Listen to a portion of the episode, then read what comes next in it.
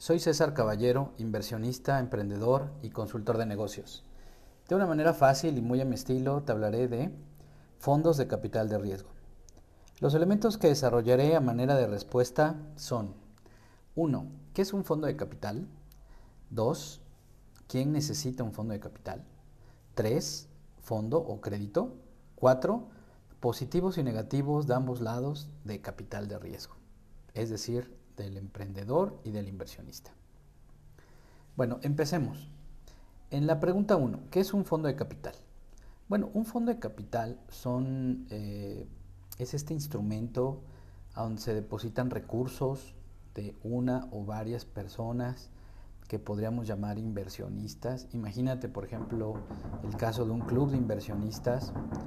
Bueno, antes quiero hacer la aclaración, hay muchas formas, muchos modelos, eh, muchos vehículos eh, en los cuales se puede o de los cuales se puede desarrollar un fondo de capital. Pero vamos a poner aquí solamente las bases para que lo podamos entender.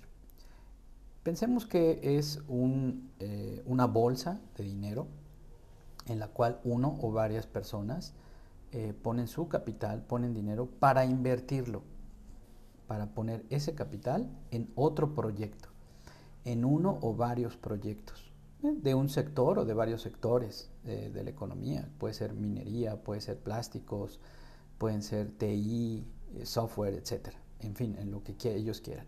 Hay fondos de capital que están eh, especializados, hay fondos de capital que reciben de todo tipo de proyectos, pero eso depende de la naturaleza y de la vocación de cada fondo.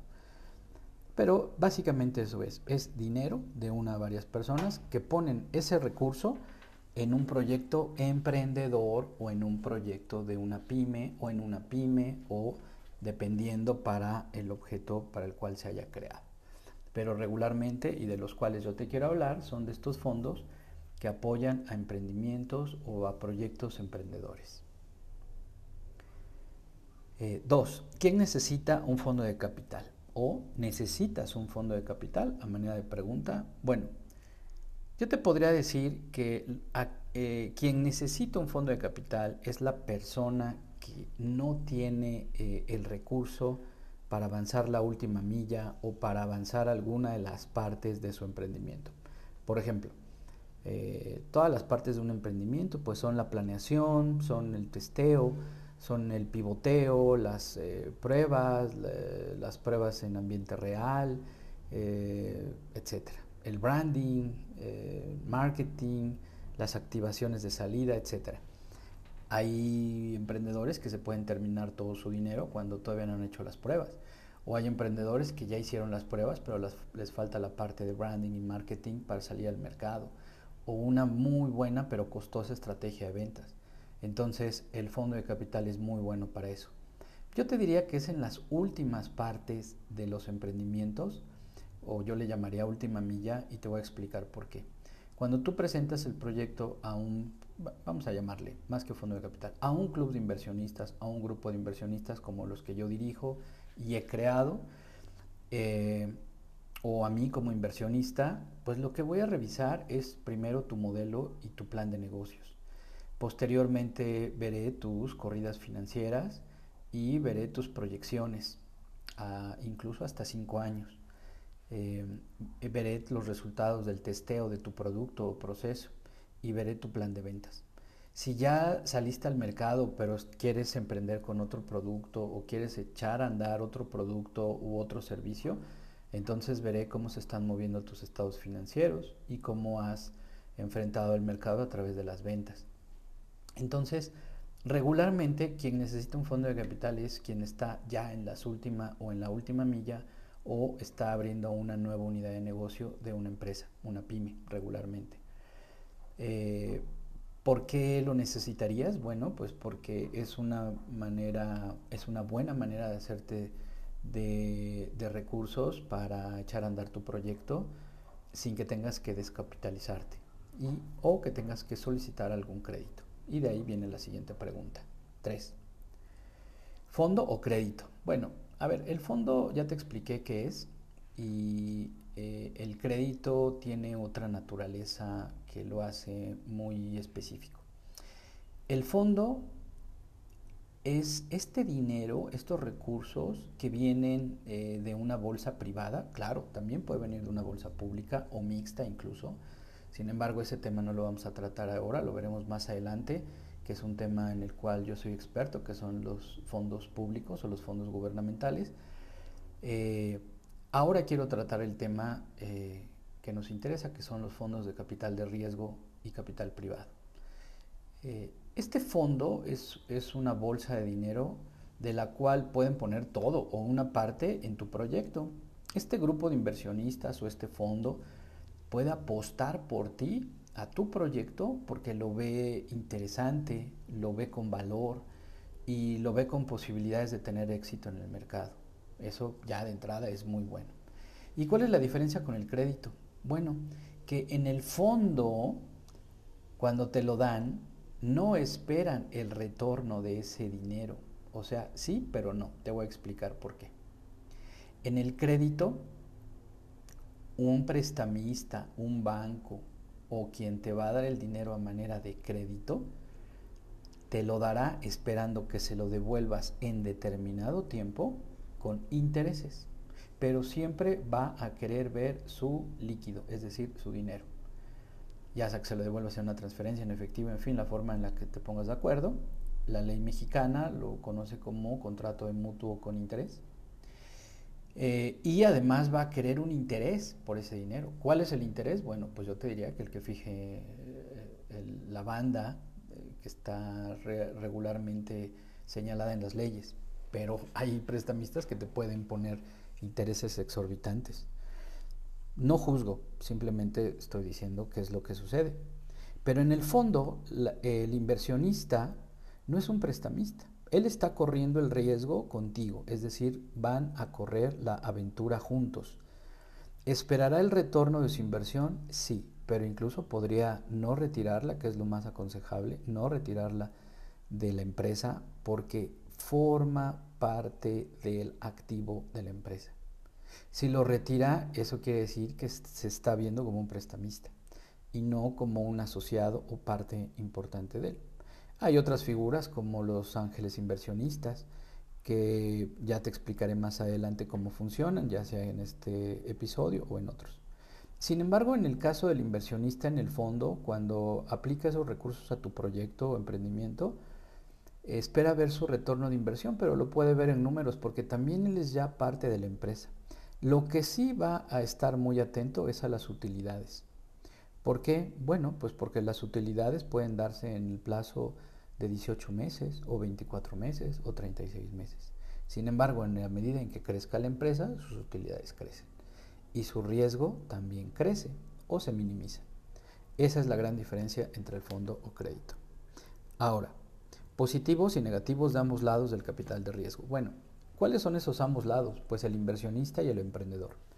A ver, los positivos desde el punto de vista del inversionista. El positivo es que en la medida en la que él eh, haga crecer su dinero junto con esa empresa, yo te digo, correr la aventura juntos, recibirá más utilidades, sin duda. Ese es un gran positivo. Todo inversionista eh, profesional o que se eh, diga inversionista tendrá que saber que las inversiones no las escoge propiamente tanto por, por cómo eh, recuperar ese dinero, sino más bien cómo formar parte de un proyecto. Bueno, por lo menos eso es lo que yo siempre aconsejo, que el inversionista se vea en ese proyecto, es decir, si por ejemplo a ti no, tú no te verías en el campo sembrando eh, tabaco, como es mi caso, pues yo no lo tomaría, ¿sabes? Pero si es una parte de mi pasión el estar en el campo, ver cómo crecen las plantas, poner un invernadero, eh, ver cómo se transforma la materia prima en puros de alta calidad y después los vendemos en Dubai, créemelo que es una de las mejores cosas que te puede pasar en la vida. Eso es, eso es lo positivo. Lo negativo, como siempre, yo no lo vería como negativo, sino más bien lo vería como la parte mm, no tan bonita. ¿Cuál es? Bueno, que como es de riesgo, puedes perder el dinero si la empresa no funciona o si el proyecto no funciona o si el emprendimiento se muere a los pocos meses o al año o a los dos años. Eh, recuerda que el 90% de los emprendimientos fracasan. incluso más. Entonces, eh, cuando uno pone su dinero en estos proyectos, no solamente ponemos el dinero, debemos de poner todo nuestro talento, inteligencia y tiempo para que funcione. Pero bueno, ya hablaremos también de este tema más adelante. Luego, eh, los positivos y negativos desde el punto de vista del emprendedor. Los positivos son que puede apalancar sin descapitalizarse un proyecto. Es decir, vamos a pensar que te falta la estrategia de ventas para lanzar tu proyecto y necesitas 500 mil pesos. Bueno, para ya no seguir pidiendo prestado a tus papás o a los hermanos, a la familia, a los amigos, socios y meter más socios y que se pulverice tus, tus acciones dentro de esa empresa, pues entonces el capital de riesgo es algo muy bueno. Pero me puedes decir, oye, pero el inversionista también va a creer acciones. Bueno, sí, sin embargo hay otros, otros modelos de inversión en los cuales, como el ángel eh, inversionista o el angel ventures, donde tú le abres el acta constitutiva, eh, inyecta eh, dinero para ese proyecto, se queda como socio determinado tiempo, se le regresa su dinero y, se le, y también obtiene utilidades. ¿no? Es algo muy diferente al prestamista. Por eso eh, yo creo que se le ha dado este nombre, es un, nombre muy bueno, este modelo ha tenido mucho éxito en todo el mundo y bueno, ha funcionado. Hay otros, claro que hay otros, ya también eh, he explicado algunos y otros serán parte de otros episodios. ¿Cuál es el punto negativo del emprendedor? Bueno, pues ese, pues no negativo, más bien yo lo vería como eh, un punto en el cual tú debes de saber que el éxito regularmente se comparte entre socios, la gente que creyó en ti y que te dio el dinero para poder arrancar tu proyecto. Bueno, en el caso de los inversionistas profesionales, eh, lo que vamos a ver en tu proyecto es primero que tenga rentabilidad y que sea muy viable tu proyecto y tu empresa en el futuro.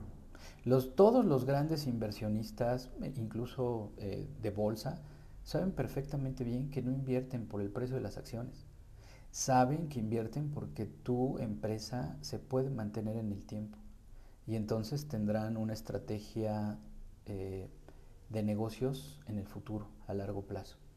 Y el gran inversionista no compra acciones dependiendo del precio o se deshace de ellas dependiendo del precio, sino de la viabilidad de la empresa en la realidad del mercado. Eh, yo que aquí lo que te podría decir es que no lo veas como un negativo, más bien es que tienes que compartir tu éxito. Eh, ojalá y no lo tuvieras que hacer, sin embargo, a veces, como en el caso de los clubes de inversionistas que yo he fundado, no solo nos convertimos en inversionistas de tu proyecto, sino que también somos mentores del mismo y aportamos un poco con nuestra experiencia lo que hemos visto en el paso de nuestros años o en las experiencias que hemos tenido y también sobre todo en los fracasos que hemos tenido a la hora de poner nuestro dinero y nuestros recursos, nuestro tiempo y nuestra experiencia en determinados proyectos. Eh, los proyectos son falibles, es decir, nos podemos equivocar, las cosas pueden no resultar o pueden surgir eh, situaciones eh, como el caso de la pandemia que acabamos de vivir o que estamos pasando todavía aún.